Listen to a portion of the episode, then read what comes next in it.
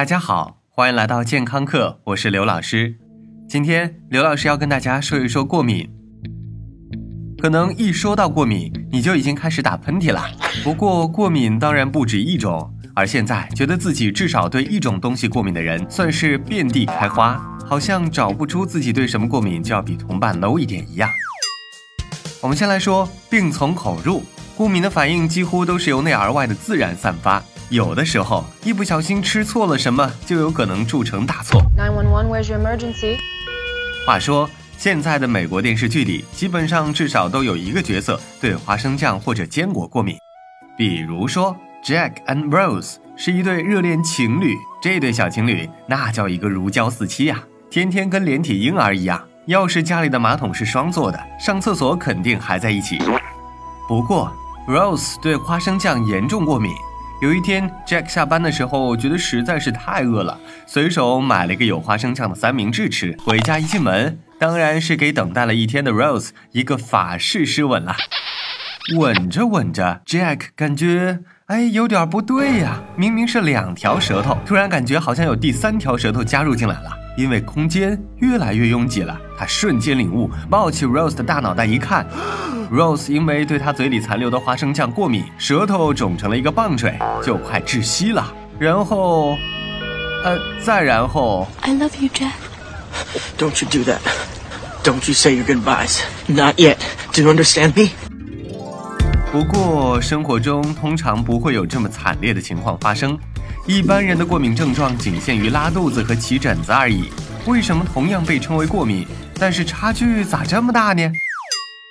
根据专家的说法，在这些过敏症中有百分之九十可能属于误诊，或者是自己给自己诊断的。也就是说，其实只不过是人体对某些常规食品，比如花生、牛奶、大豆等过于敏感或偶尔表现出的不耐受症状。所以，过于敏感不能简称为过敏。我们怎样才知道自己是真正过敏了呢？无论从诊断学还是食物过敏症管理的角度出发，目前推荐的做法是要求医生通过一系列标准化检验来判定患者是否确实因为某些免疫机能的缺陷才会对食物产生过敏的反应，而并非是因为身体对食物中的某些成分不耐受所致的。也许你会说，老师，我就是会拉，呃，肚子难受。当然，即便是不耐受都够我们受的。所以，如果不是不可代替的食品，比如说什么花生、坚果，我们可以直接把它们狠狠的抛弃。如果是你不吃就没得吃的东西，我们可以慢慢训练自己的肠胃去接受它们。除了吃的东西，用的东西也有可能让咱们过敏，比如说宠物。中国人对猫狗的感情极其复杂，一方面又觉得它们太可爱了，是人类的朋友；另外一方面，即便是自家兄弟，在老婆怀孕、自己过敏等等这些情况的时候，还是可以果断抛弃的。哦，对了，还有一种情况，那就是冬至来了，人们火锅里需要加料了。其他没谱的我们先不说，这里头只有宠物过敏，听起来算是一个真正的理由。那我们为什么会对宠物过敏呢？老师，老师，我知道，我们肯定是对猫毛、狗毛过敏了。呃，其实人类并不会对毛发过敏，而是毛发上沾着的东西，比如说花粉、灰尘、皮屑等等。一般来说，宠物狗让你过敏的原因就是皮屑啦。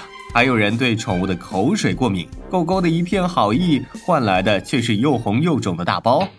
而你知道吗？猫比狗更容易产生过敏反应，因为猫太爱干净了，每天除了上蹿下跳，就是给自己洗澡，用的还是口水，所以猫的毛上沾满了口水，对于过敏的人简直是一颗地雷嘛。要想解决这个问题，你就只能对宠物敬而远之了。不过有些家长明显是瞎操心，孩子没对宠物过敏，就从小不让孩子接触宠物。殊不知，这样可能更危险。如果你让孩子从小接触宠物，恰恰能预防宠物过敏和哮喘，因为孩子的免疫系统能更好的适应过敏源，变得对宠物过敏不那么敏感。所以，就像有些家长一样，对于过敏，我们绝大多数人都是过滤了。增加一种过敏源，并不会让你变得更特别，而会让你花更多的冤枉钱。你说是不是呢？好了，感谢收听，回见。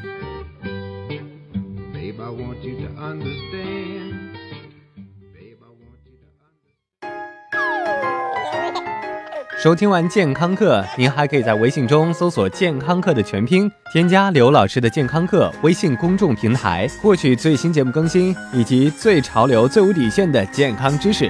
回见。